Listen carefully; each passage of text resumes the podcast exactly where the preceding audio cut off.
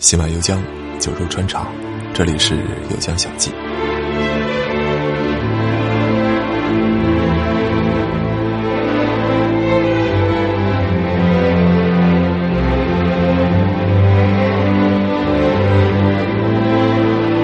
奥斯维辛集中营的这个话题已经说了好几期了啊，主要是因为我个人经常把这个话题扯得太远，扯到别的跟这个不相关的一些故事上，或者是话题上面了。导致浪费了大量的时间。主要是我在做这个节目的时候呢，我没有写稿子。最初的时候我是打算有要写稿子的，但是我后来发现，对于我个人来说，真的是一件很艰难的事情。你让我花那么长时间写稿子，然后最后再按着这个稿子，或者说一个较为简洁的大纲吧，去说出来，我会觉得写稿子、写大纲这个过程非常耗费我的时间。会让我觉得非常难过，最后的结果就是这个节目做不成了，这个大纲跟稿子永远都写不出来。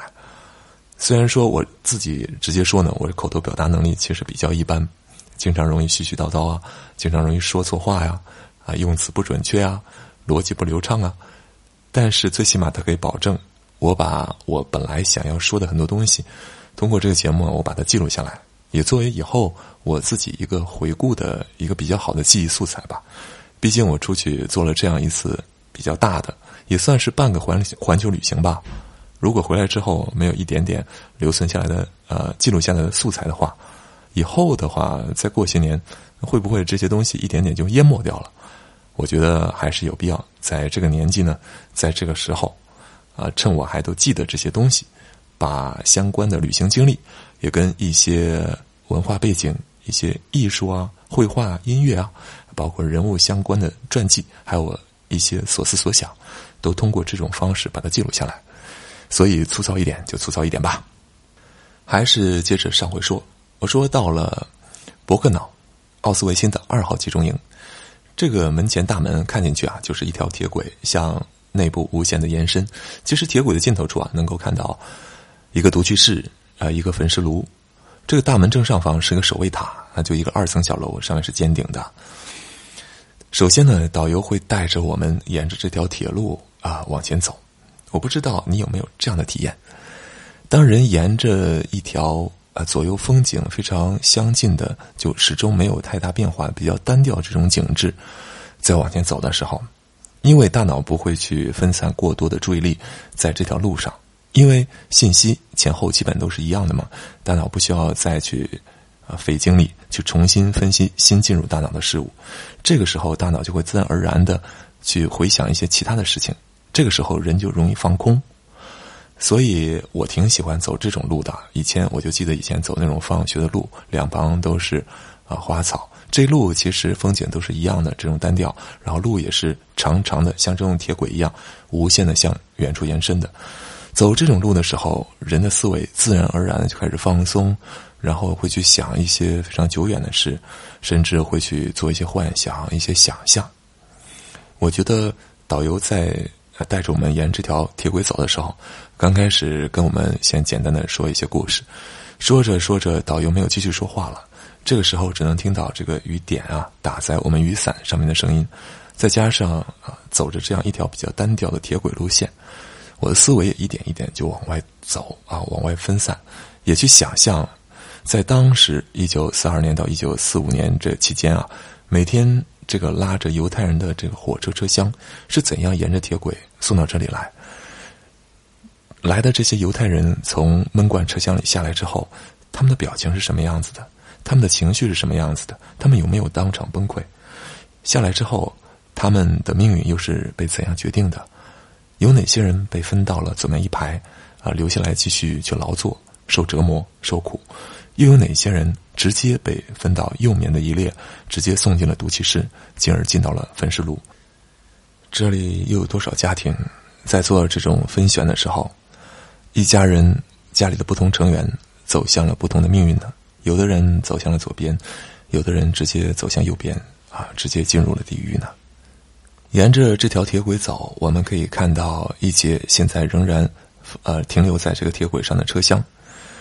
这个是一个相当于一个文物吧，啊，放在这里，导游会在这里停下来给我们讲解当时的啊拉犹太人来的一些情形。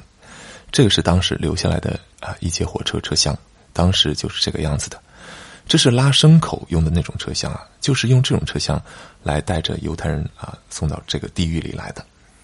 我们不妨回到呃埃利维塞尔所写的《夜》这本书里，讲他当初是如何跟他一家人被这种拉牲口的车厢拉到这个火拉到这个伯克瑙集中营的。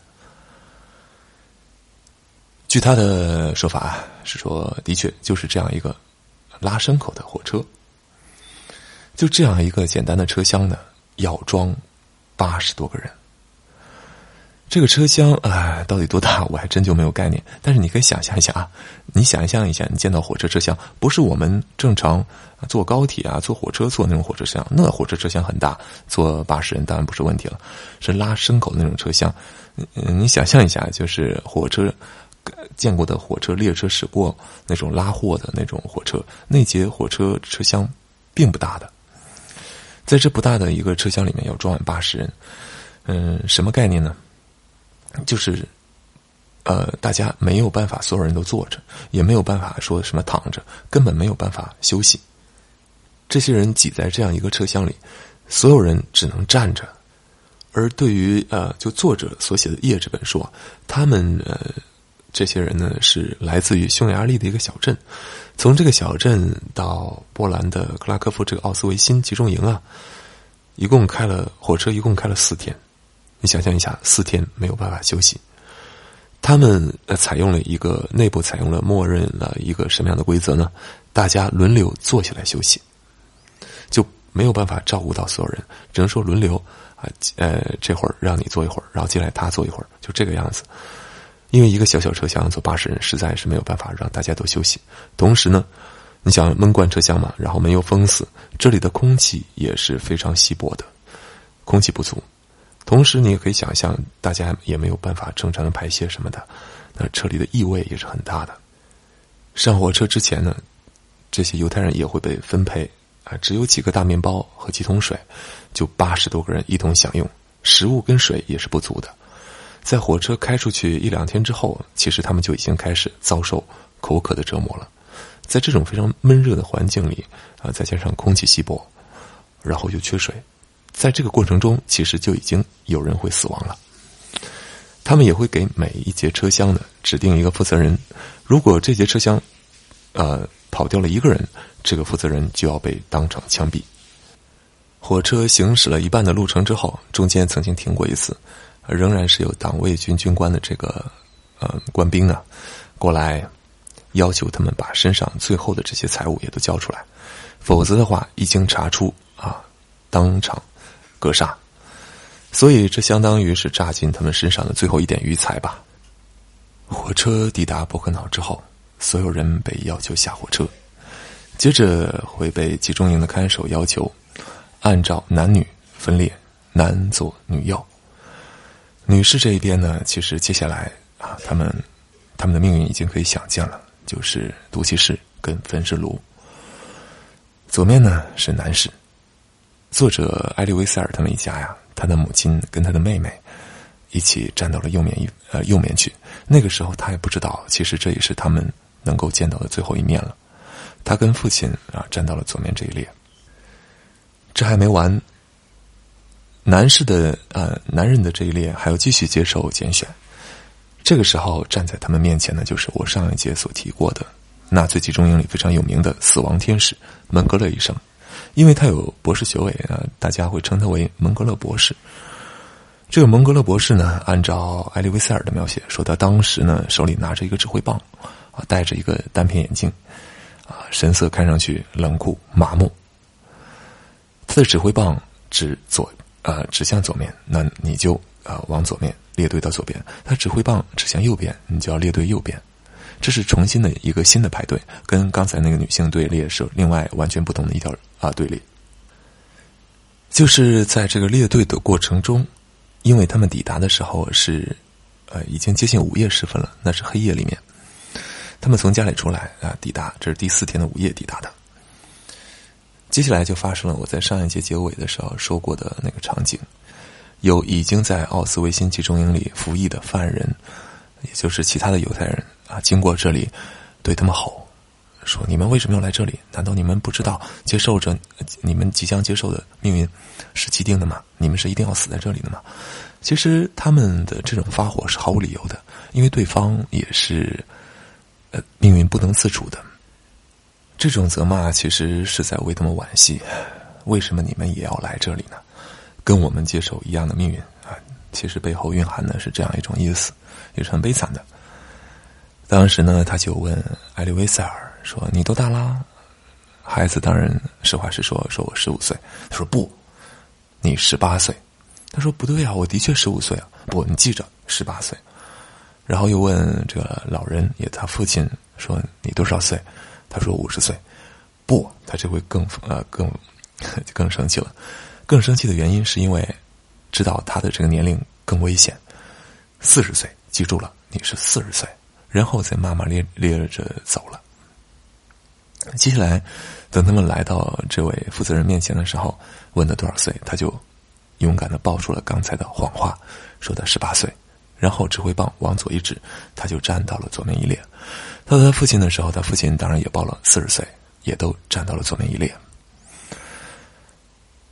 站到左面之后呢，他听到有人跟他们讲：“他说，你以为你逃过一劫了吗？其实你们这一列就是即将要送到焚尸炉的。你看到前方的火光了没有？你闻到了空气中的啊这种烧焦的味道没有？你以为那是什么味道？你以为那是什么光？那里烧着的是尸体。你们即将要进入的就是这个焚烧尸体的地方。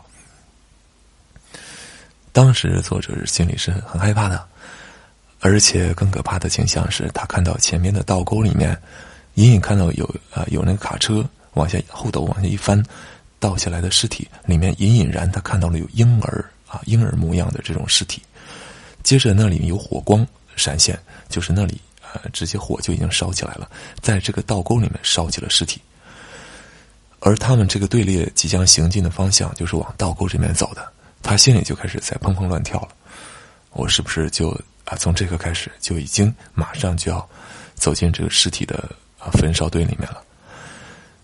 啊，但幸运的是，走着走着，在离这个道沟还有两步远的时候，忽然听到一声命令，让他们往左转，啊，离开了这个道沟。也就是说，他们这一列是活下去的，而被选到右面那那一列的人是被判定为劳动能力不足的，直接送进了毒气室焚尸炉。此时，我们就不难理解刚才那位囚犯为什么要他们撒谎。因为对于年轻人而言，你年龄太小，那代表着你无法负荷，呃，这个比较强的劳动量，那你就是没有用的、没有价值的。对于呃年纪大的人来说，你年纪太大，那也代表着你过于年老体衰，也没有办法去承担一定量的劳动，劳动你也是没有价值的。所以他会要求啊孩子把年龄说高，要求他的父亲把年龄说小，是这个样子。接下来，他们要求被走到棚屋里面去。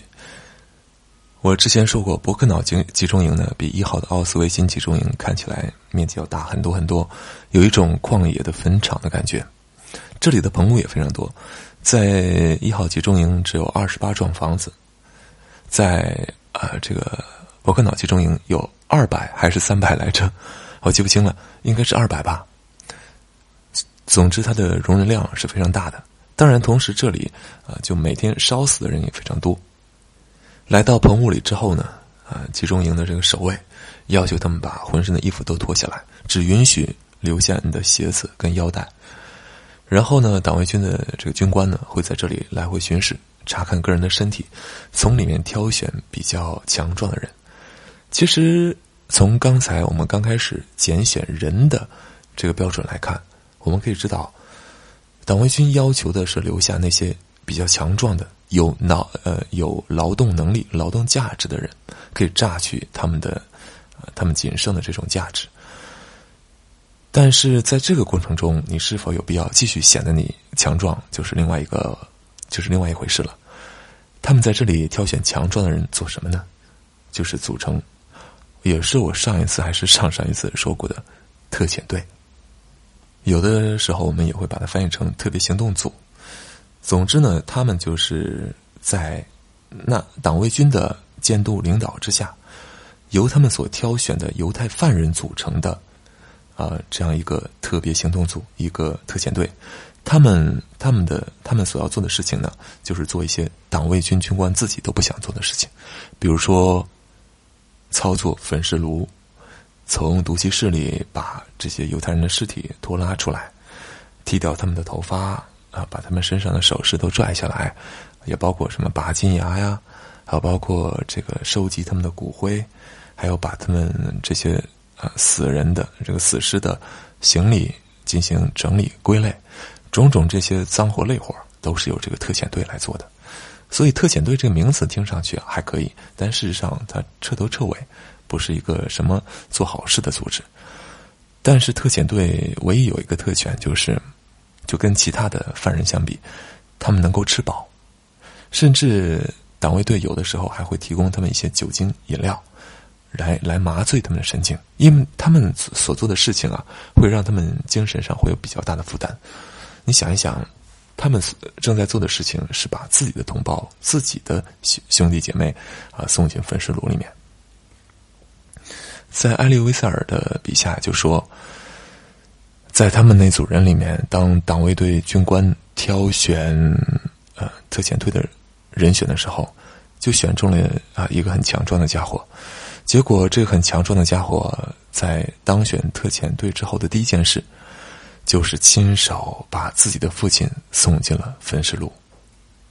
当然，这也不是他自己能够选择的事情啊，因为进毒气室这个事情已经是既成事实，进了毒气室肯定就死了嘛，死了出来，那他在进焚尸炉，那他在操作这些事情也就没有办法，不是他自己，不是以他自己意志为转移的。既然说到了特遣队这个话题，我们就继续再往下多说一点点。在奥斯维辛集中营这边啊，特遣队前后一共出现过十二组。为什么说前后出现十二组呢？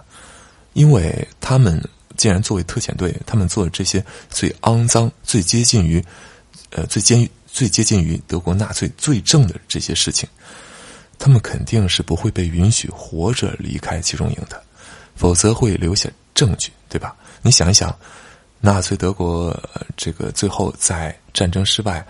撤离集中营之前，还不忘了要炸掉毒气室、焚尸炉，为什么？仍然是要毁灭证据。所以，每一代特遣队呢，他们所能存活的时间大概也就是几个月。接下来，他们会从新来的犹太人里面再挑选，组成新的特遣队。而新的特遣队通常上任的第一件事，就是去。清理他们前一任特遣队的尸体，并且把他们送进焚尸炉，就是这样有一种循环流转的，然后薪火相传，呃，永不停歇的感觉。我用这个词用的完全不对啊，但是就是这样一种生死衔接的感觉。每一代特遣队的组成人数，会按照当时这个工作量，还有当时集中营里关押的人数等等因素考虑。呃，它通常是七百到一千人，这个规模不等。呃，说到这个规模，可能我们就必须得说一下奥斯维辛一二三这三个集中营，它平时关押啊人数是多少？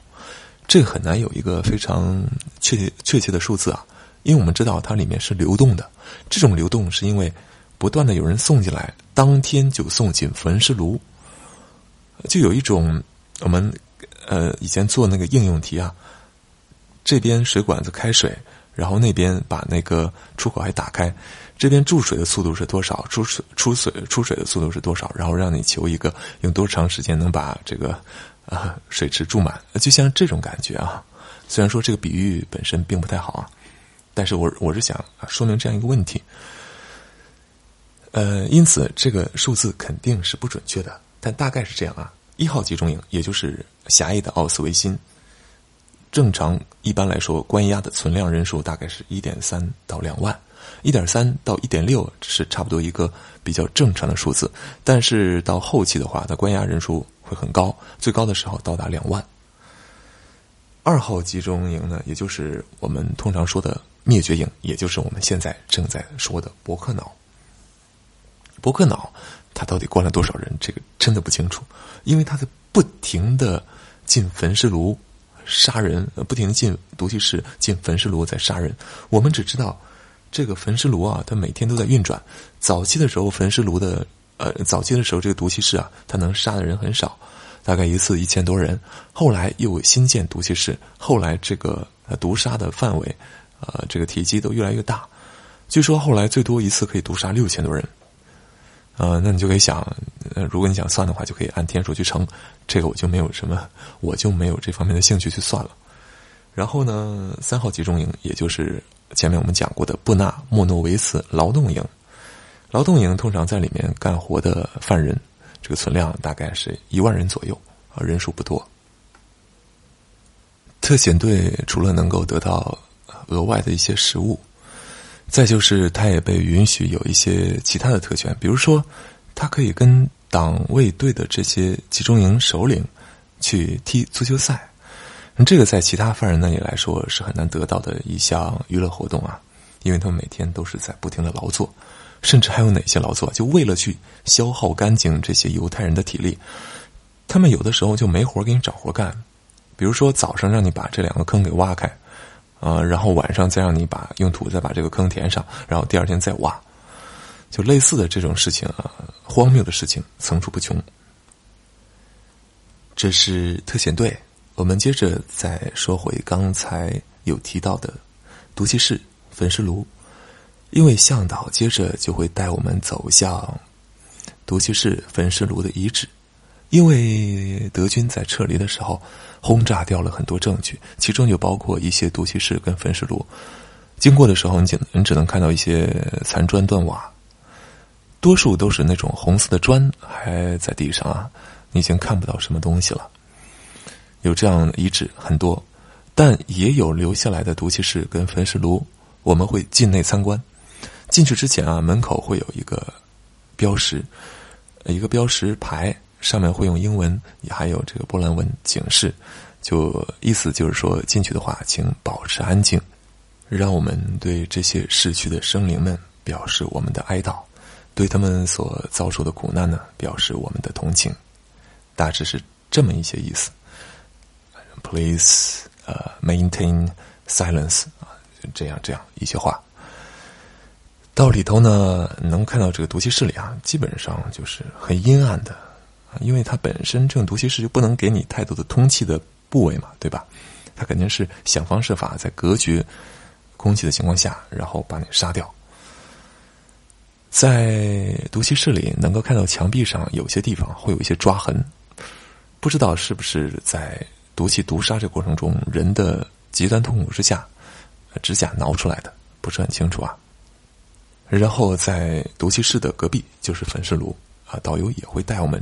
进去转一圈。最早的时候，很多犹太人被骗来啊，他们不知道所谓的啊消毒沐浴是什么意思，他们以为是真的就进去洗澡。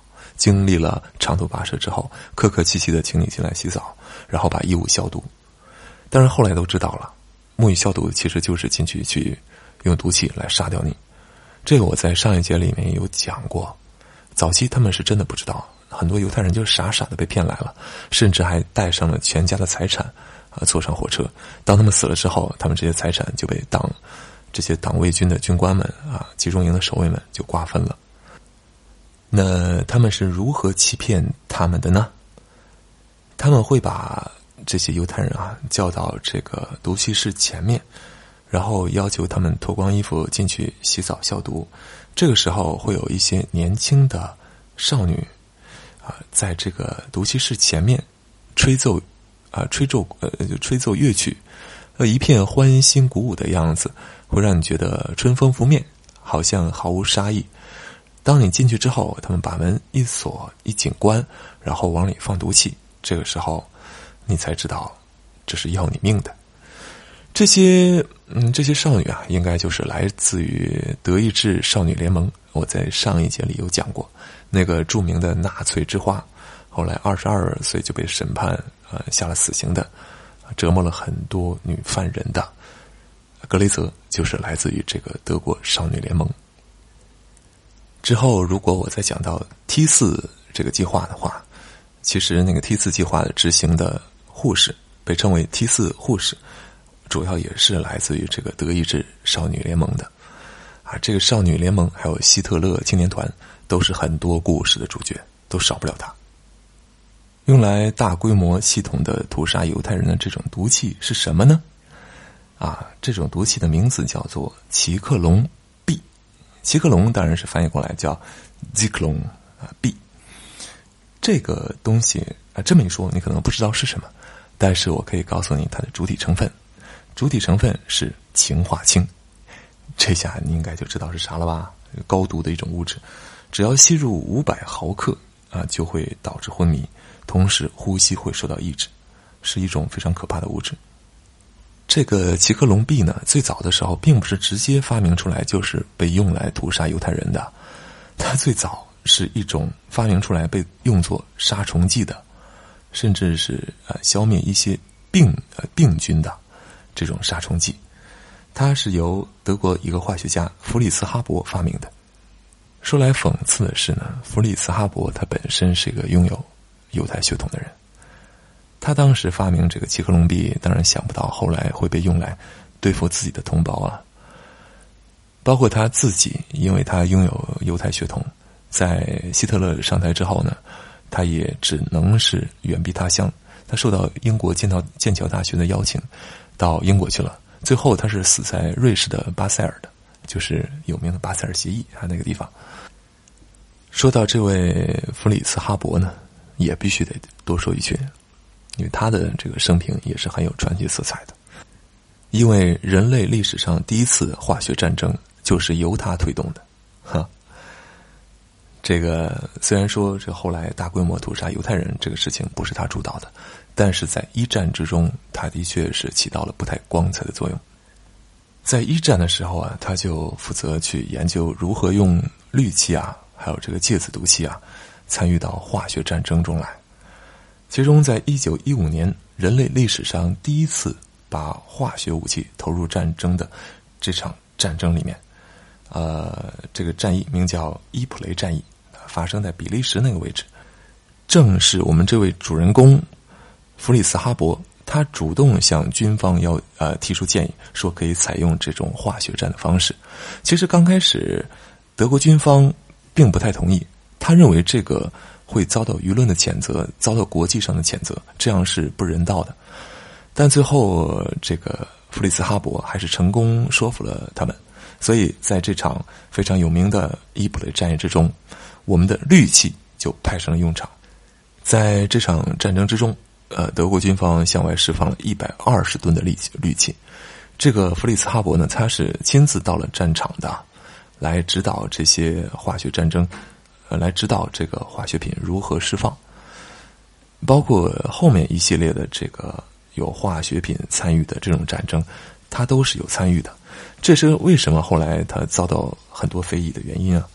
在伊普雷这场战争之中呢，英法联军方面。有五千多人就就是因为，呃，被这个氯气刺激到而死亡的。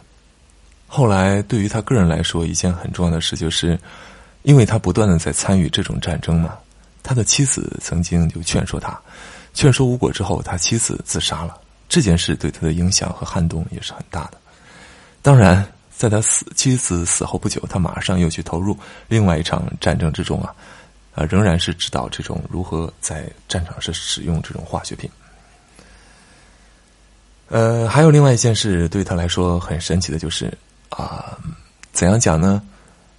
嗯，黑暗面跟光明面同时都出现在这个人的身上。当然，这个光明并不是，并不能说是他刻意想要释放出来的一种光明。为了解决德国的粮食危机，他就在潜心的做一些研究。在当时那个年代呢，大家已经知道，植物细胞壁的主要成分呢就是氮，没错，就是氢氧氮那个氮啊。所以说，呃，能够产出多少粮食，主要在于你能够给植物提供多少氮。但问题是啊，虽然说我们深州的这个空气里面百分之八十都是氮气，但我们说这个是叫氮气，没有办法单独把这个。氮啊，单独提取出来，这是一个非常严重的问题。那氮它本身是紧密结合的，氮原子是紧密结合的，很需要用很大的力量才能把它们拆散。所以当时呢，在欧洲啊，非常实行一种啊贸易，就是买那个鸟粪、蝙蝠粪这些东西，因为它们是富含氮肥的，这是一种天然氮肥嘛，而这种资源是很稀缺的，那会儿没有人造氮肥。所以，那嗯，包括一八六四年的时候，西班牙跟这个智利、秘鲁打了场战争，就是为了争夺呃那种储藏着大量鸟粪的山洞。然后接下来，在一八七九年，这个智利跟秘鲁之间又打了场战争，继续去争这个鸟粪和蝙蝠蝙蝠粪啊。最后，智利这方面胜了，就是因为得到了这笔鸟粪，导致他们的经济呢就有了九倍的增长。可见，在那个没有人工肥的阶段，嗯，就这种天然肥料是非常重要的。而就在这样的背景之下，弗里茨·哈伯通过自己的努力，他做成了一个实验，把氮气经过高温高压处理，然后加入氯气，然后然后就发现这个氮原子啊就啊分开了，然后跟氯原子重新去结合了。最后就啊做出来了这种氨水，就这样他发明了合成氨。这个合成氨呢，当然就是为我们后来灌溉啊、化肥这些东西就奠定了非常重要的农业基础。但另外一方面，我们也要看到，合成氨使得制作硝酸盐啊有了大量的物质基础。那接下来，硝酸再往上，那是什么？就是火药。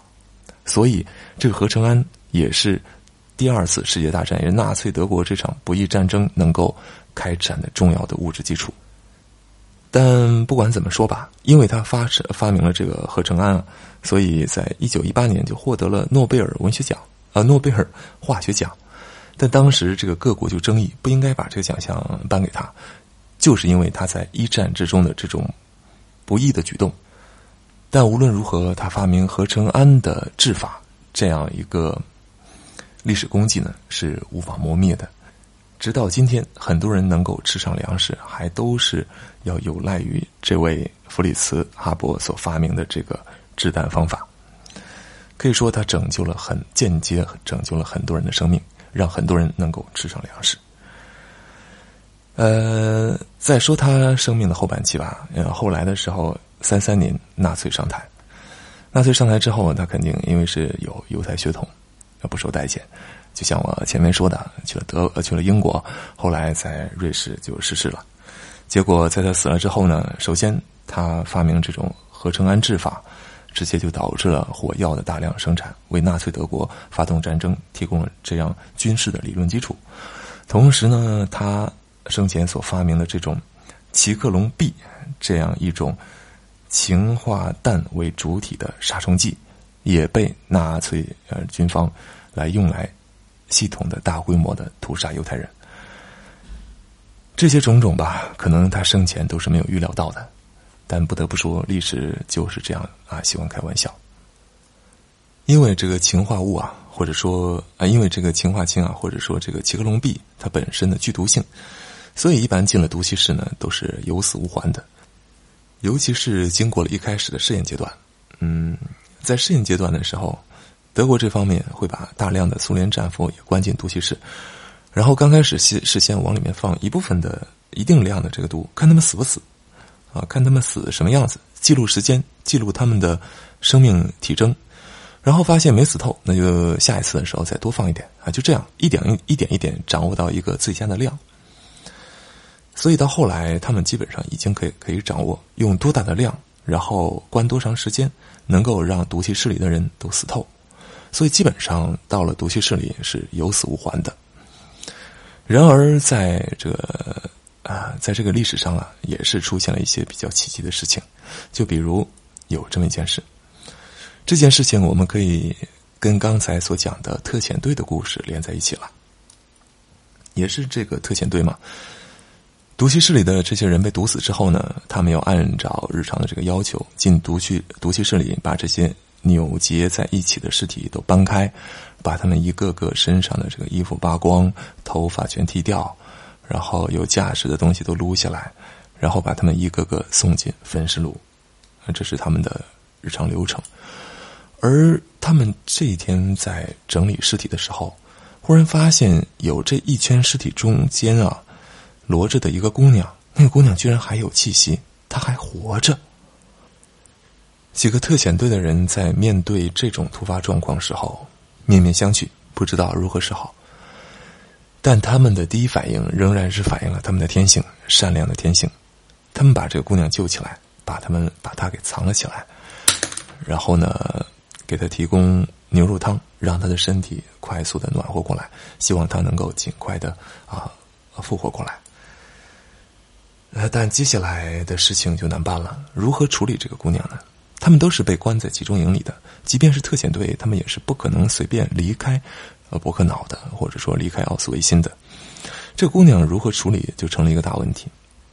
有的时候我们就说啊，怜悯跟残酷是可以存在于一个人的两面的。这点从人的少年时期就能够发现啊。如果你有注意的话，小孩子其实是有非常强烈的毁灭性的，尤其是小男孩包括一些比较细微的，包括他这个折掉花骨朵的这些行为啊。包括他这个追赶家禽，或者是抓到这个螳螂，把螳螂的头部残忍的拧掉；抓到这个蜻蜓，把蜻蜓的头残忍的拧掉。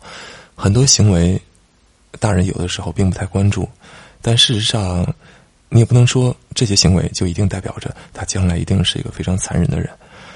但是这些其实是天性里面带来的一种东西。我敢说，这是人类几千万年的一种。啊，留存下来的一种远古的记忆，就人天生是具有这样一种残忍的意识在的。啊，这个说远了，其实跟这个特遣队没有太大关系。这个他们救下来的犹太姑娘啊，只有十六岁，还很年轻。那接下来这些特遣队员就面临着一个重要的问题：他们该如何处置这个姑娘呢？我们下次接着说。Thank you.